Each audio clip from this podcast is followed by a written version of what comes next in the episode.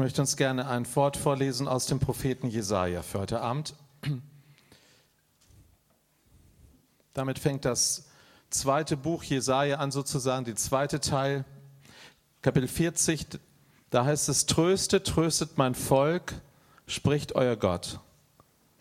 Redet zum Herzen Jerusalems und ruft ihm zu, dass sein Frondienst, seine Knechtschaft vollendet, dass seine Schuld abgetragen ist. Denn es hat von der Hand des Herrn das Doppelte empfangen für alle seine Sünden. Eine Stimme ruft in der Wüste, bahnt einen Weg, dem Herrn ebnet in der Steppe eine Straße für unseren Gott. Jedes Tal soll erhöht und jeder Berg und Hügel erniedrigt werden. Und das Unebene soll zur Ebene werden und das Hügelige zur Talebene. Und die Herrlichkeit des Herrn wird sich offenbaren und alles Fleisch miteinander wird es sehen, denn der Mund des Herrn hat es geredet. Ich überspringe ein paar Verse, Vers 11. Er wird seine Herde weiden wie ein Hirte die Lämmer, wird er in seinen Arm nehmen und in seinem Gewandbausch tragen. Die säugenden Muttertiere wird er fürsorglich leiten. Überspringen noch ein paar Verse weiter.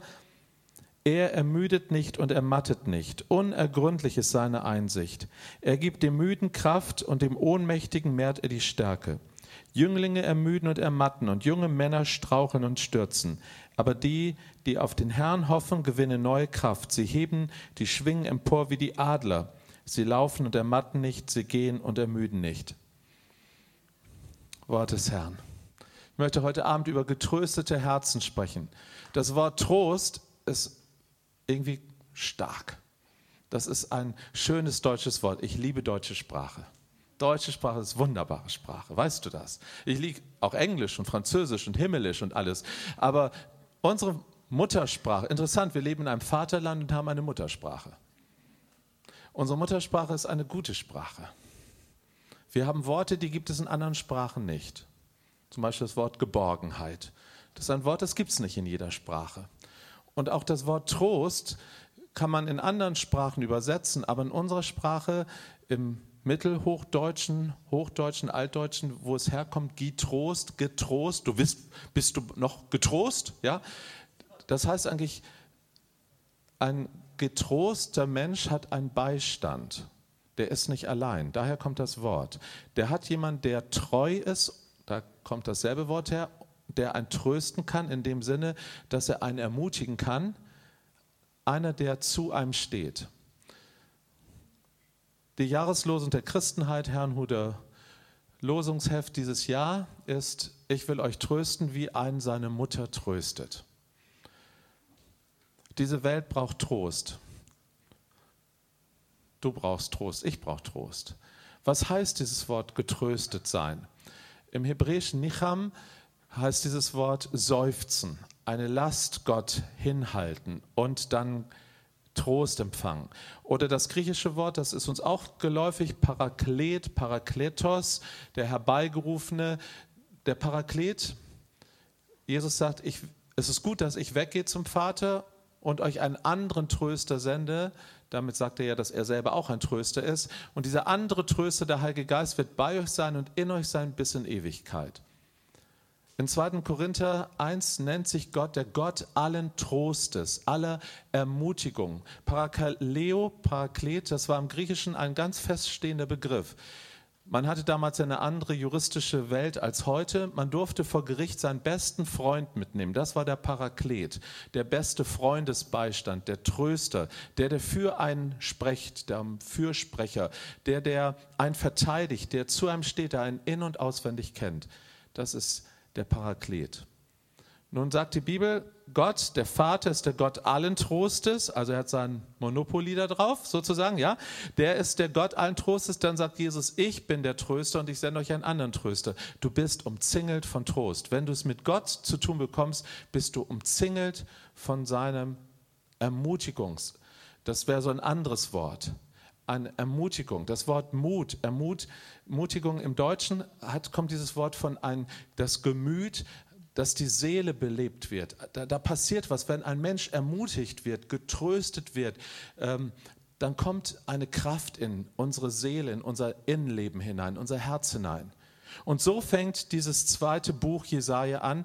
Ich sagte heute Morgen schon, dass, oder heute Nachmittag schon, dass äh, das Buch Jesaja wie so ein Spiegelbild der ganzen Bibel ist. Die ersten 39 Kapitel, da gibt es viel Gerichtsworte, viel auch das Leiden über die Schuld der Völker und besonderes des Volkes Gottes. Und dann im zweiten Buch mit Kapitel 40 ist eine richtige Trendwende.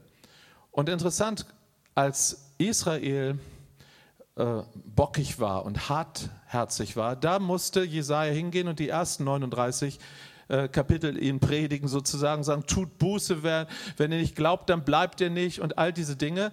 Und dann, als das Gericht kam, da bekam Jesaja eine neue Botschaft, nämlich geh hin und tröste mein Volk.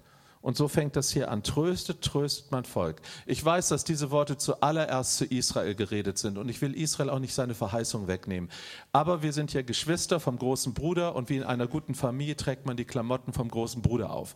Also die Verheißungen Israels sind zuallererst für Israel. Das ist mir klar. Aber ich glaube hier in der Bibel, sonst würde das gar keinen Sinn ergeben, dass wir das Alte Testament auch lesen.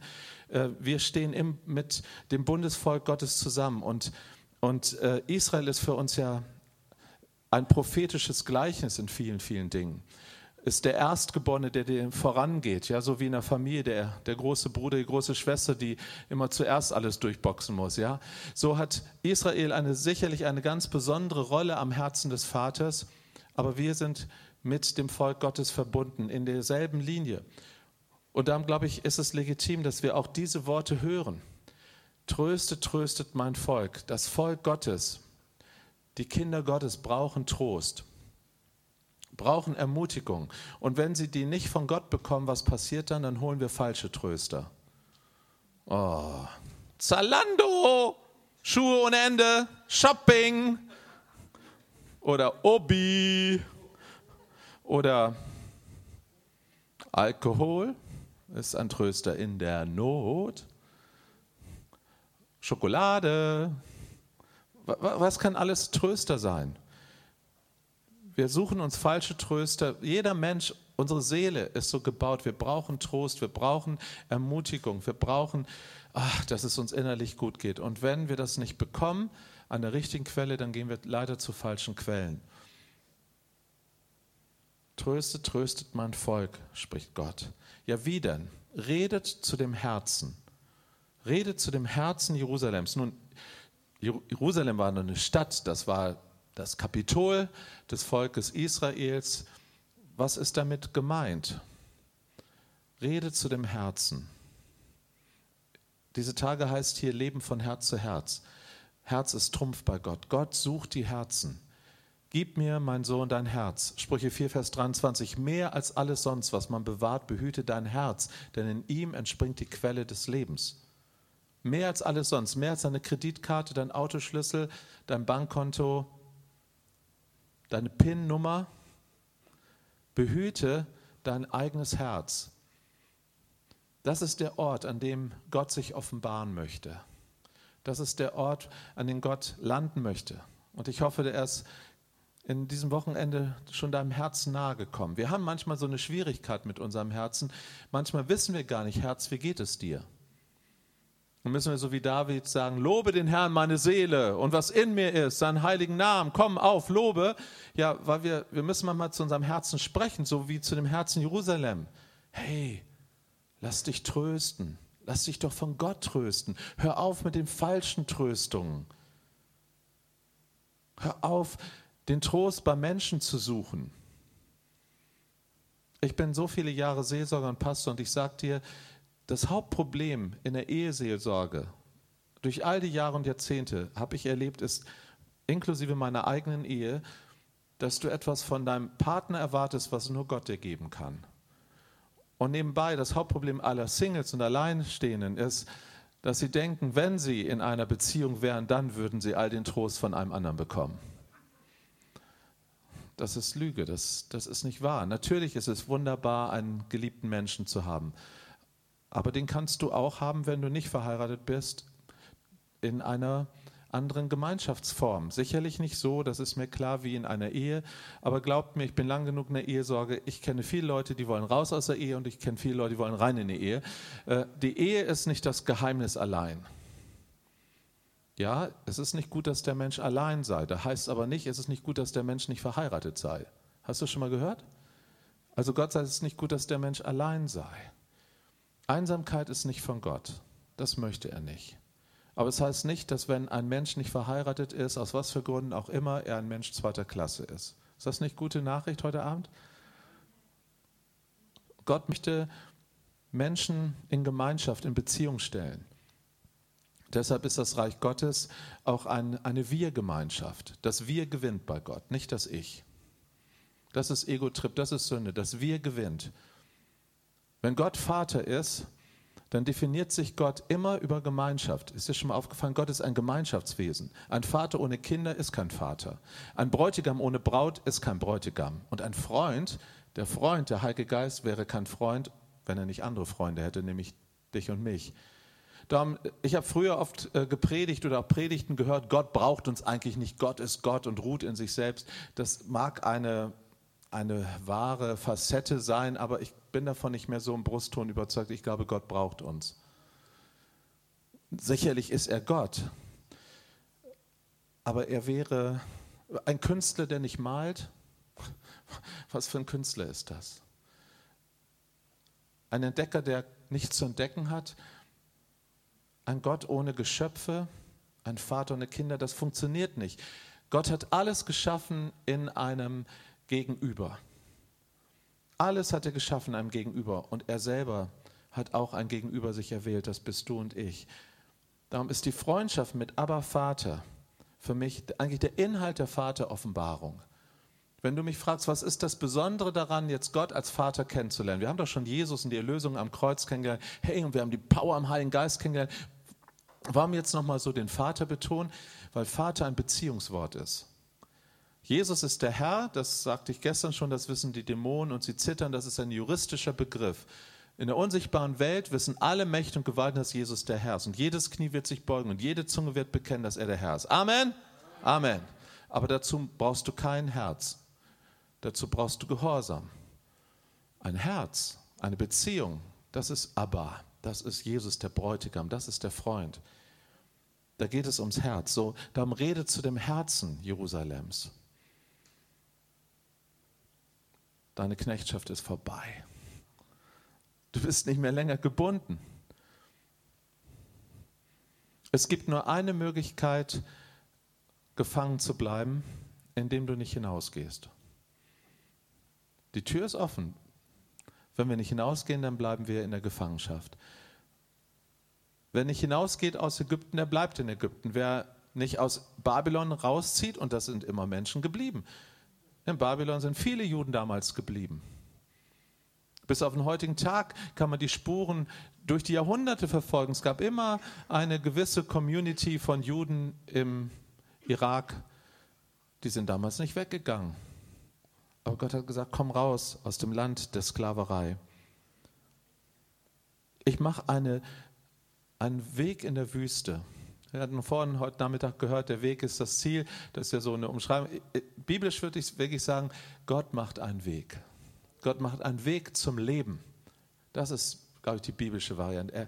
Ein Weg zum Leben hinein. Jesus sagt, ich bin der Weg zum Leben. Ich war mal im Amazonas-Urwald, habe dort unsere Missionare besucht. Ich sagte dir, was dort der Weg ist. Da holt nämlich einer seiner Machete raus und macht einen Weg und sagt, ich bin der Weg, weil Dschungel ist Dschungel, da gibt es keine Wege. Du musst erst Wege machen. So Gott macht Wege für dich. Und wenn du heute Abend hier bist in einer Lebenssituation, wo du empfindest, es ist alles wie Dschungel, es ist alles nur eine Wand, ja, er ist der Weg. Jesus ist der Weg und er macht Wege, wo keine Wege sind. Das ist typisch für unseren Meister. Er macht das Niedrige hoch und das Hohe niedrig, wie es hier geschrieben wird. Warum und was ist das Ziel, damit seine Herrlichkeit kommen kann? Was ist Herrlichkeit? Ich habe heute hier ein, unser großes goldenes Tuch mitgebracht.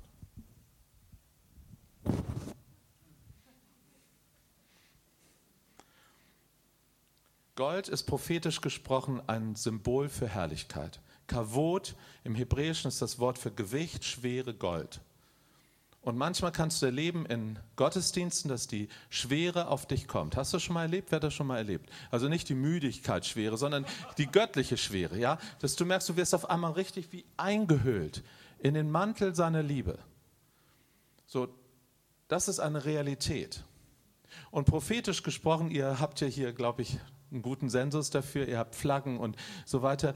Äh, das ist doch nicht nur ein bisschen netter Firlefanz oder prophetisches Gedöns. Das hat Realität. Ja, wenn hier Menschen mit Flaggen bestimmte Farben hochheben, dann passiert in der unsichtbaren Welt was. Also hallo, die Esoteriker wissen genau Bescheid.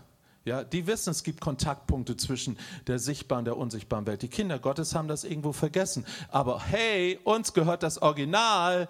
Da steht nämlich in der Bibel drin. Ja, Gold ist ein Ausdruck für die Herrlichkeit des Himmels. Worauf werden wir tanzen? Auf goldenen Straßen, oder? Die Bibel spricht davon. Warum ist Gold so kostbar? Weil Gold wird im Feuer geläutert. Unter Schmerzen. Alles, was in der Bibel an Kostbarkeit ist, Diamanten, die stehen, entstehen unter immensen Druck in der Tiefe der Erde. Perlen, ihr kennt das. Da findet ein Heilungsprozess statt in der Muschel. Ein Fremdkörper dringt ein, Verletzung entsteht und heilender Perlmut bildet sich darum. Und all das ist in der Bibel und auch in der Welt. Also nicht nur in der geistlichen Welt, auch in der natürlichen Welt. Diamanten, Juwelen, Gold, Silber. Hallo, ne? wenn du ein Banker bist, leg dein Vermögen in Gold an. Ja? Äh, das ist bis auf den heutigen Tag so durch tausende Jahre von Menschheitsgeschichte. Und die Bibel weiß das. Gott hat das Gold erfunden. Nun, prophetisch, biblisch ist Herrlichkeit aber noch etwas anderes. Unser Freund Manfred Lanz hat uns vor Jahren mit einem Teaching darauf gebracht. Im 2. Petrus 1 heißt es, dass Jesus von der hohen erhabenen Herrlichkeit, und damit war der Vater gemeint, Herrlichkeit empfing, als der Vater ihm sozusagen den Mantel umlegte und sagte, du bist mein geliebter Sohn. Also, jetzt machen wir mal eine mathematische Gleichung. Gold gleich Herrlichkeit, Herrlichkeit gleich Vaterliebe. Nochmal, Gold gleich Herrlichkeit, ein Synonym, ein prophetischer Abglanz von Herrlichkeit. Und Herrlichkeit hat die Substanz der Liebe Gottes, die vom Vater ausgeht, die in Jesus Christus aufstrahlt und durch den Heiligen Geist in unser Leben fließt.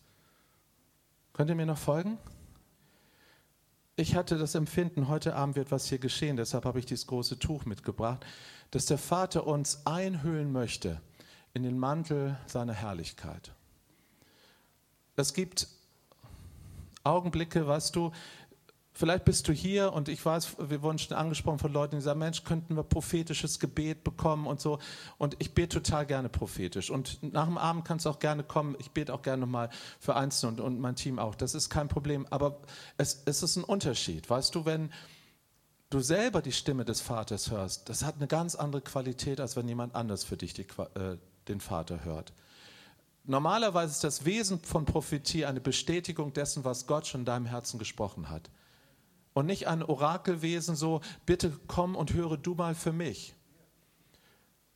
Es wäre ungesund. Äh, ich nehme immer das Beispiel, wenn meine Kinder, die mittlerweile erwachsen sind, aber stell mal vor, die wären Teenager und die würden zu meinen Nachbarn gehen und sagen, hey Nachbarn, was denkt Papa, Mama über mich? Aber so wird Prophetie manchmal zweckentfremdet. Ja, was, was denkt Gott über mich? Ich kann Gottes Stimme nicht so gut hören wie du. Das mag ja vielleicht sogar sein, dass du noch ungeübter bist. Aber dennoch, die Beziehung ist das Entscheidende. Du bist das Kind Gottes, das der Vater liebt. Und ich bin dein Bruder oder die Schwester und ich kann natürlich auch mit dir hören. Das machen wir sehr gerne. Und, und das bestätigen, was der Vater in dein Herz hineinlegt. Ich habe heute Abend das Empfinden, so wie in Jesaja Kapitel 6, als Jesaja im Tempel war und dann kam die Herrlichkeit Gottes in den Tempel hinein. Und der Saum seines Mantels erfüllte den ganzen Tempel. Und guckt mal, das ist, sind ungefähr 30 Meter Schatz, ne? 30 Meter äh, Stoff nur.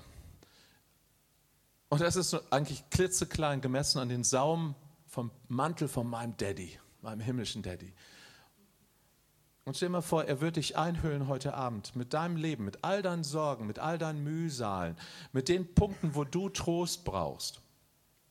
Und er möchte dich so richtig einhüllen. So, hier steht, dass er uns wie ein Hirte im Bausch seines Gewandes trägt. Weißt du, der Hirtenmantel, der hatte so große Ärmel und in so einen Ärmel hatte das kleine Lämmlein reingenommen. Vielleicht bist du heute Abend so ein kleines Lämmlein, das hier ganz nahe am Herzen vom Papa getragen werden muss. so, ne? So, ganz nah Herzen vom Papa nach Hause getragen werden muss, dann macht er das. Und dann steht am Schluss ja diese wunderbare Verse, die liebe ich so sehr, dass selbst junge Männer müde werden können. Ja, mein Sohn ist so ein Ranger, der hat Muckis überall. Ich sag euch, also da hatte ich noch nie Muckis gehabt, wo der Muckis hat. Und aber selbst so jemand kann müde werden. Und auch knackige Senioren äh, können müde werden. Aber die, die auf Gott harren, auf den Herrn harren, auf Jahwe harren, warten, ihn erwarten, bekommen neue Kraft. Da steht in der Bibel ja ein, ein Wort, wahrscheinlich habt ihr schon mal eine Predigt drüber gehört, dann wiederhole ich das gerne. In Israel gibt es mehrere Adlerarten. Ich glaube vier bis fünf verschiedene Adlerarten, die dort brüten oder durchziehen. Einige sind stationär, andere sind nur äh, temporär dort. Und ähm, eine dieser Adlerarten hat eine besondere äh, ein besonderes Merkmal. Ungefähr alle sechs bis sieben Jahren fliegt so ein Adler auf den, einen hohen Berg, setzt sich dorthin und dann passiert irgendwas ganz Ulkiges. Und zwar, erstens nimmt er die, Krallen, äh, nimmt er äh, die Flügelfedern und rupft sich die Federn raus. Dann nimmt er die Krallen, schlägt die ab und am Schluss wetzt er sich den Schnabel ab. Und dann sitzt dieser Adler wie ein Pleitegeier da oben auf dem, auf dem Felsen und ist total verwundbar, aber nur für eine gewisse Zeit. Und das ist das Wort, was hier im Hebräischen verwandt wird. Denn es steht ja hier, sie gewinnen neue Kraft, dass sie auffahren mit Schwingen wie Adler. Das war nicht nur eine poetische Umschreibung von etwas, sondern etwas ganz Reales. Eine Beobachtung, die der Prophet gemacht hat, ist, dass der Adler sitzt dort oben verwundet, seine Angreifbar sind weg, seine Macht ist weg, der Schnabel, das, was ihm Gewalt gibt und seine großen Schwingen, die ihn gleiten lassen. Und wer schon mal so einen Adler gesehen hat, wie endlos der fliegen kann, ja, den Aufwind nutzen kann. Und vielleicht ist das manchmal auch deine und meine Situation. Jedenfalls, das war die Situation von Israel damals zu der Zeit, als der Prophet aufstand und diese Worte im Namen Jahwes, des Gottes, der für uns ist und für uns ist, seinem Volk sagen sollte. Da war Israel ein gerupfter Pleitegeier. Und das Einzige, was war, sie saßen auf dem Felsen. Und wer ist unser Fels? Ja. Jesus ist der Fels. Manchmal hast du nichts anderes mehr als dich nur noch Jesus, das ist das kürzeste Gebet, aber auch das heftigste. Jesus, dich dort festzukrallen. Oh, ich habe schon gar keine Krallen mehr, ich habe gar keinen Schnabel mehr, ich habe gar keinen Biss. Ich fühle mich wie eine alte Oma. Und gerupft. Und ich kann noch nicht mal weg. Hier sind einige, du fühlst dich seit einiger Zeit schon so festgelegt, festgebunden, irgendwie hast du ganz kleinen Radius. Dein, dein Leben hat zurzeit einen ganz kleinen Radius. Und ich sagte, das ist womöglich genau diese Situation, die die Bibel hier beschreibt. Und das, was bleibt dir übrig? Warten auf dem Felsen. Warten auf den Felsen, das ist nicht passives Rumhängen und Abhängen, sondern das ist etwas ganz Aktives. Das ist eine totale Abhängigkeit. Jesus, wenn du mir nicht hilfst, dann weiß ich nicht weiter. Hallo? Manchmal lässt uns Gott genau in so eine Situation kommen, da sagt doch einer zu mir, ich habe niemanden mehr außer Jesus. Halleluja.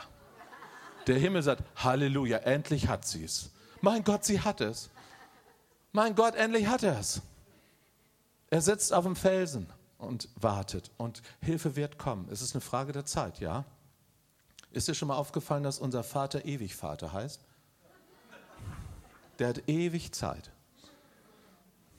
Aber er kommt nicht zu spät, das hat er verheißen. Seine Zeiten sind perfekt. Er weiß ganz genau, was er tut. Und, und es wird immer Liebe sein, immer Liebe. heute Abend hatte ich den Eindruck, dass Gott uns einhüllen möchte in diesen Mantel seiner Liebe.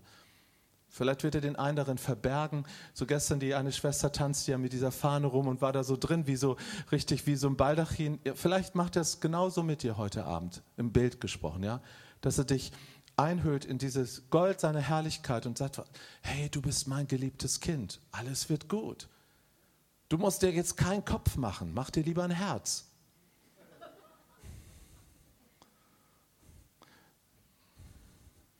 Wir haben hier gestern so ein Herz hingemalt, äh, hingelegt mit Tüchern. Vielleicht erinnert euch dran. War das stark, da drin zu stehen? Hab, ja? Hey, einige von uns machen das jeden Tag. Die haben ihren Stuhl zu Hause, haben da ein Herz mit einem Kordel oder irgendwie und setzen sich jeden Morgen, bevor der Tag losgeht, in das Herz mitten hinein. Eine Schwester von uns, die hat das sogar gemacht, die arbeitet in einer Tafel, also hilft, äh, gibt Lebensmittel an Menschen, die das brauchen. Und die hat dort ähm, gesagt, Mensch, hey, ich habe so viel Güte in der Tüte erlebt, in der Liebe des Vaters, da hat sie einen roten Sessel dorthin gestellt mit so einem Plüschherz drauf und dann lädt sie die Leute an nach der Tafel, wer möchte, kannst dir eine Tüte voll Essen holen, kriegst bei mir aber auch eine Tüte voller Güte noch ab. Von der Liebe des Vaters. Und die Menschen kommen. Die setzen sich dorthin. Manche, einer sagte, die Schwester kommt eigentlich mehr wegen dieses Sessels als wegen der Nahrung. Hey, es gibt so viele kreative Ideen, ja. Nochmal, das ist alles nur äußerlich aber wenn du es mit Glauben verbindest, dann kann es eine Hilfe sein, ein Kontaktpunkt sein zwischen Himmel und Erde. Und heute Abend möchten wir so einen Kontaktpunkt hier als Team mit euch aufbauen, dass, dass der Himmel zu uns kommen kann, dass der, die Liebe des Vaters dich umhüllen kann, einhüllen kann, dass der Trost Gottes was Reales ist. Wenn du heute Abend hier bist und brauchst den Trost Gottes, Vielleicht ist das allererste, was du tun solltest, Buße zu tun an der Stelle, wo du sagst, hey, ich habe falsche Tröster eingeladen. Ja, dass du dich davon trennst, weil Gott möchte uns füllen, aber wenn schon der Platz besetzt ist, dann kann er sich nicht draufsetzen. Ja? Also, wenn du das, das kann ganz easy sein in deinem Herzen, dass, äh, Vater, es tut mir leid, Jesus, es tut mir leid, dass ich falsche Tröster genommen habe. Ich will dich als Trost erwählen. Ich brauche deinen Trost. Und hier ist mein Herz. Rede zu meinem Herzen heute Abend. Vater, gibt es was, was du mir heute Abend sagen möchtest, mir ganz persönlich als deinem Sohn, deiner Tochter? Ähm, Ruth, irgendwo habe ich dich da. Ruth, könntest du ein bisschen so himmlische Musik machen? Du machst das so schön am Piano, ja? Ja, könntest du das machen? Mein Team, kommt ihr mal kurz? Wir müssen mal hier kurz umbauen.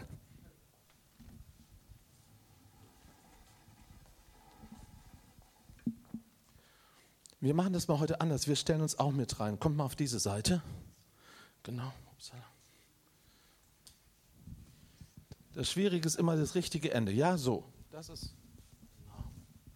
So, und irgendwie wollten wir euch alle, also so wie Christo sozusagen, alle einhüllen. Also, wenn ihr kommt, kommt doch einfach mal rein. Kommt mal rein und vielleicht packt noch einige mit an.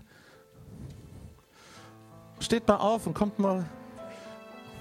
Und irgendwie müssen wir einander treffen. Das soll ja eingehüllt sein. Könnt ihr da mal hinten rumgehen?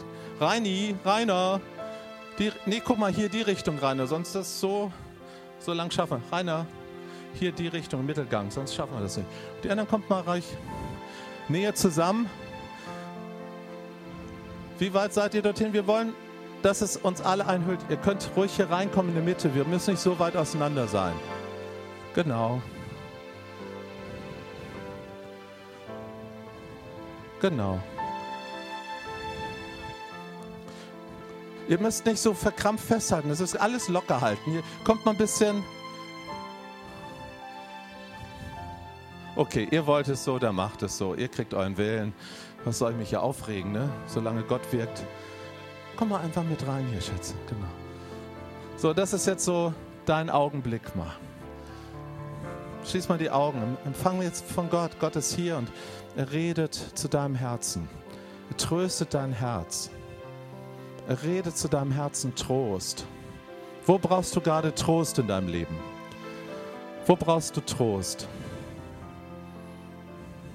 Halt ihm das jetzt mal hin. Ich brauche Trost. Ich brauche deinen Schutz. Komm mit dem Gold deiner Herrlichkeit, Vater, auf deine Kinder.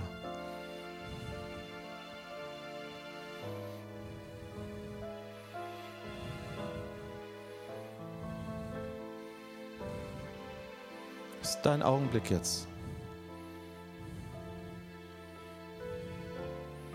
Vater, gibt es etwas, was du mir jetzt heute Abend sagen möchtest? Etwas, was mein Herz hören muss?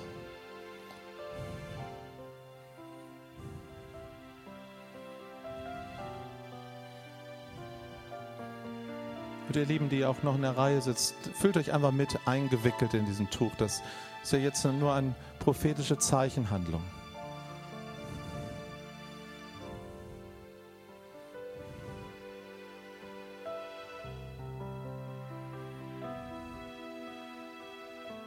Hörst du, wie der Vater anfängt zu dir zu reden, du bist mein geliebtes Kind.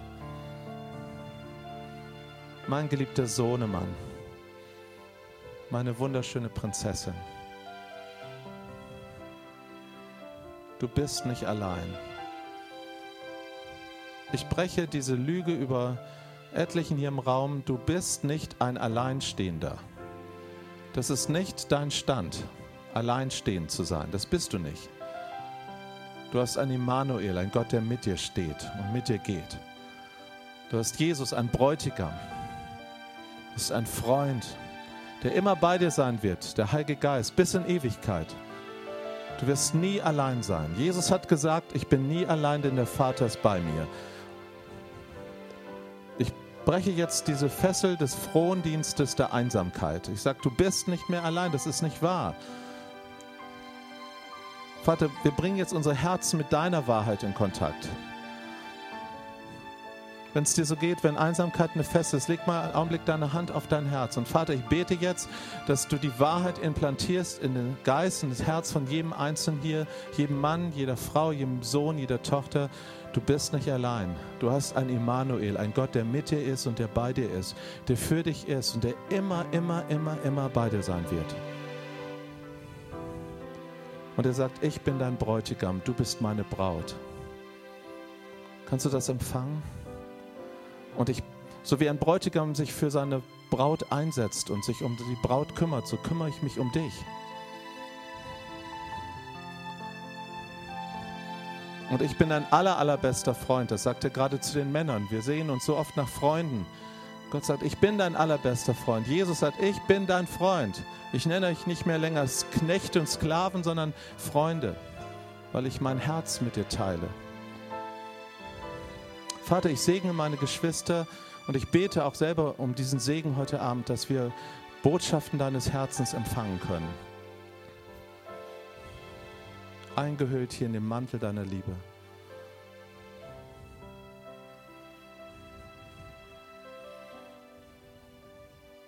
Hör noch mal hin, was sagt der Vater zu dir?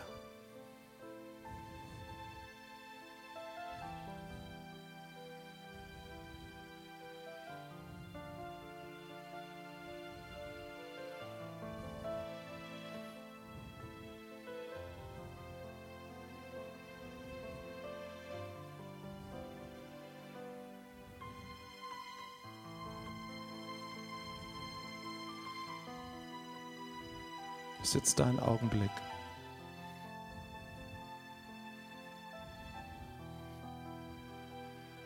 Im Namen Jesu und der Autorität des Auferstandenen komme ich an gegen jegliche Schutzlosigkeit. Dort, wo du dich so schutzlos fühlst, wie eine Nacktschnecke, irgendwie denkst, ich bin, habe kein Zuhause innerlich. Gott passt auf dich auf. Er ist dein Burg und dein Schirm.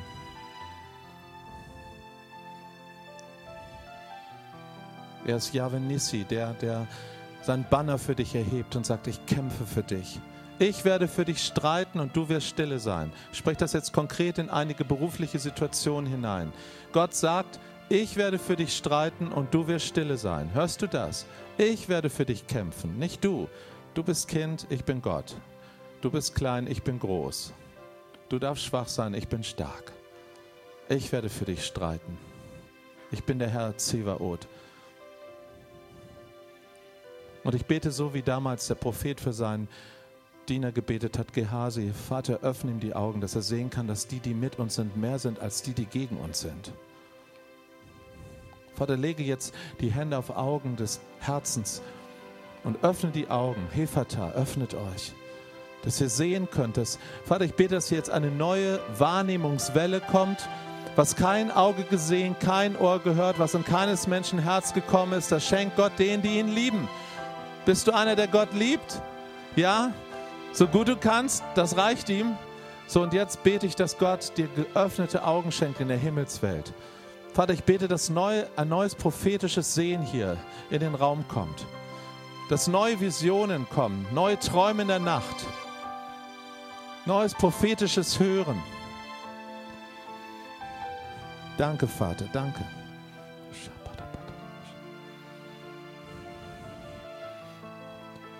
Manchmal sind es nur ganz kurze Eindrücke, wie Impulse.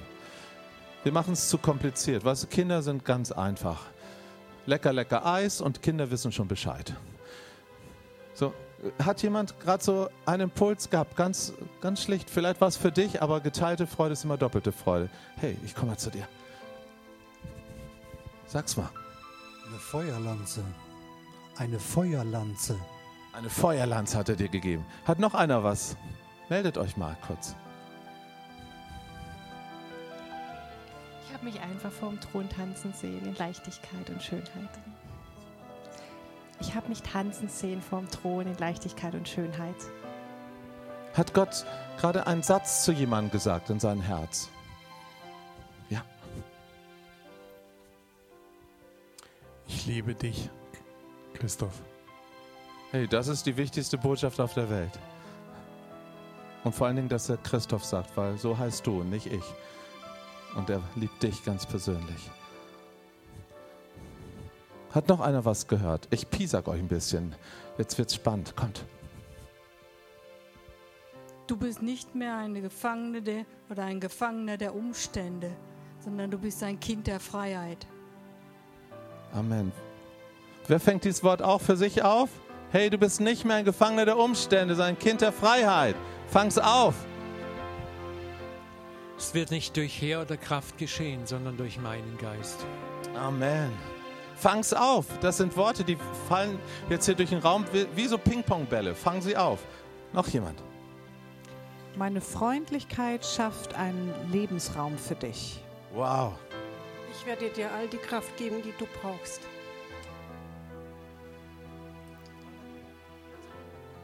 Gott hat zu mir gesprochen, ich richte dich auf. Ich kam gerade aus der Kur bezüglich Wirbelsäule und es wird wahr werden. Er wird mich aufrichten, er wird die Wirbelsäule entdrehen. Der Prozess hat bereits begonnen. Ich danke dir, Jesus. Noch jemand? Gott hat gesagt, ich möchte dir mehr denn je begegnen. Halleluja. Noch jemand? Niki, ich habe dich bei deinem Namen gerufen. Du bist mein. Amen. Über 365 Mal steht in der Bibel, fürchte dich nicht. Gibt es hier jemanden im Raum, der Angst hat vor irgendetwas? Gibt's, ja, dann nimm's, nimm es, du bist ehrlich, nimm es, fürchte dich nicht. Hab nur keine Angst, ich bin bei dir. Noch jemand? Ich habe Goldregen über uns drüber fliegen, also so Goldflocken, wo so runter geregnet sind. Über alle, die hier sind. Über alle. Was könnte das bedeuten, Schwester? Dass wir weiter in Gottes Herrlichkeit laufen und dass er den Himmel aufmacht, wo wir hingehen und dass, wenn wir anfangen zu tanzen mit Jesus, dass er sich mitbewegt und dass er dann ja die Herrlichkeit Gottes vom Himmel runterlässt. Amen. Hier war auch noch eine Hand. Also ich habe einen Brutkasten gesehen, weil ich war am Anfang von meinem Leben im Brutkasten und einfach ja ihn gesehen, wie er da sitzt und sagt, ich war am Anfang deines Lebens schon von Anfang an war ich bei dir und wache über dir und werde dich tragen bis in dein graues Haar. Wow, habt ihr das gehört? Im Brutkasten. Du bist, du bist mein Goldschatz und ich werde dich wie die Goldkugel vom Froschkönig, der, der im Brunnen verloren, ich werde dich nie verlieren. Noch jemand? Okay, hör nochmal persönlich hin. Augenblick, kommt zu dir. Da zwei noch. Euch nehmen wir noch. Ich habe vor einiger Zeit ein Bild gehabt, dass Gott mir in beide Hände riesige Goldklumpen legt und an das hat er mich jetzt wieder erinnert. Was könnte das wohl bedeuten? Also auf jeden Fall Gottes Herrlichkeit, aber was es genau bedeutet? Also Gold, also hast du Goldklumpen zu Hause? Nee. Mehr, mehr, Herr. Vater, ich bete, dass noch mehr wird im Leben meiner Schwester.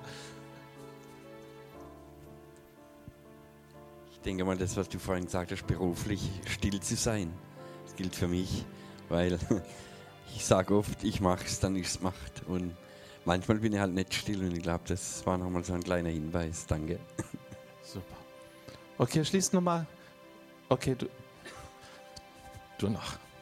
Ich bin mit dir. Und dann, was du gebetet hast, entschuldige, äh, das hat er dann, das hat er mir vorher dann auch gesagt gehabt. Okay, schließ nochmal die Augen alle miteinander und Vater, wir danken dir, dass du hier bist. Und dass du unser Leben bedeckst jetzt mit diesem Mantel deiner Herrlichkeit.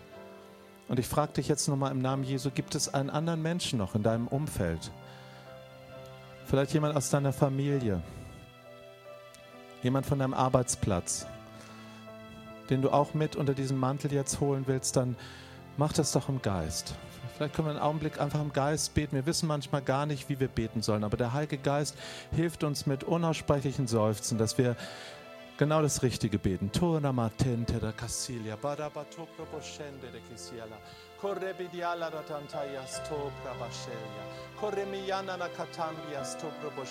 Da. Bring die Menschen einfach mit unter dem Mantel der Herrlichkeit. Wir wollen ganz Karlsruhe heute Abend bedecken mit diesem Mantel, Vater. Wenn es irgendwie möglich ist, tu es, schenke es vom Himmel herab. Soropoporabedende kistelia babaro. Toporabadelianda. Corrembia correm bi astento do cosilha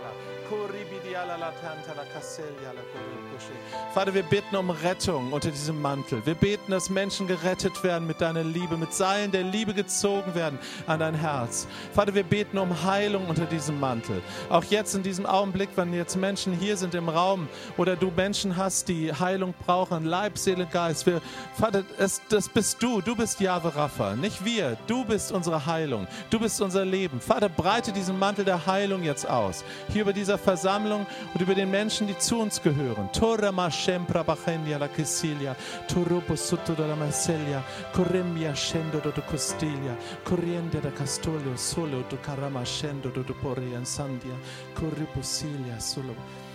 Ich empfinde, wir sollten noch etwas tun. Schafft ihr das, wenn ihr das Tuch mal nicht ganz so straff, einfach mal ein bisschen höher zu holen und, und deckt es euch mal so richtig über euch drüber. So, so ein bisschen verbergen, drunter verbergen. Geht das so? Bisschen. Vater, und ich bete, dass du uns heute Abend so richtig wie in die Stiftshütte reinholst. In diesen Raum der Verborgenheit. Und ich höre, wie der Vater heute Abend sagt, meine Kinder, ich hole euch an einen Ort der Verborgenheit. Und das ist auch der Ort der Geborgenheit. Hört ihr das? Das ist der Ort der Verborgenheit und der Ort der Geborgenheit. Ich hole euch an einen Ort der Stille. Seid still und erkennt, dass ich Gott bin. Ich löse jetzt im Geist hier im Raum etwas, Vater, in deinem Namen, wow, deinem Namen, dass wir besondere Zeiten, goldene Stunden haben werden in den kommenden Tagen und Wochen, Monaten. Goldene Stunden. Stunden deiner Herrlichkeit, wo du zu unserem Herzen reden wirst, wo deine Herrlichkeit kommen kann, wo uns neue Flügel des Glaubens wachsen, wo wir neue Federn bekommen, wie Adler auffahren und fliegen von Herrlichkeit zu Herrlichkeit. Vater, wir lösen das jetzt ein bei dir. Danke. Danke, Vater, für eine neue Zeit der Empfänglichkeit deiner Botschaften, deiner Liebe. Danke, dass deine Liebe durch unsere Herzen fließen wird. Lass uns richtig gepierst sein von Liebe, von Liebe. Und lass die Liebe durch uns hindurchfließen. Und ich höre, wie der Vater sagt, mein Kind, deine Zerbrochenheit ist nicht mein Problem. Damit werde ich fertig. Auch wenn du dich zerbrochen fühlst, lass meine Liebe fließen und sie wird durch deine Zerbrochenheit hindurchfließen in die Welt hinein. Und ich werde dich gesund lieben, mein Kind. Mächtigen Namen Jesu. Amen. Halleluja.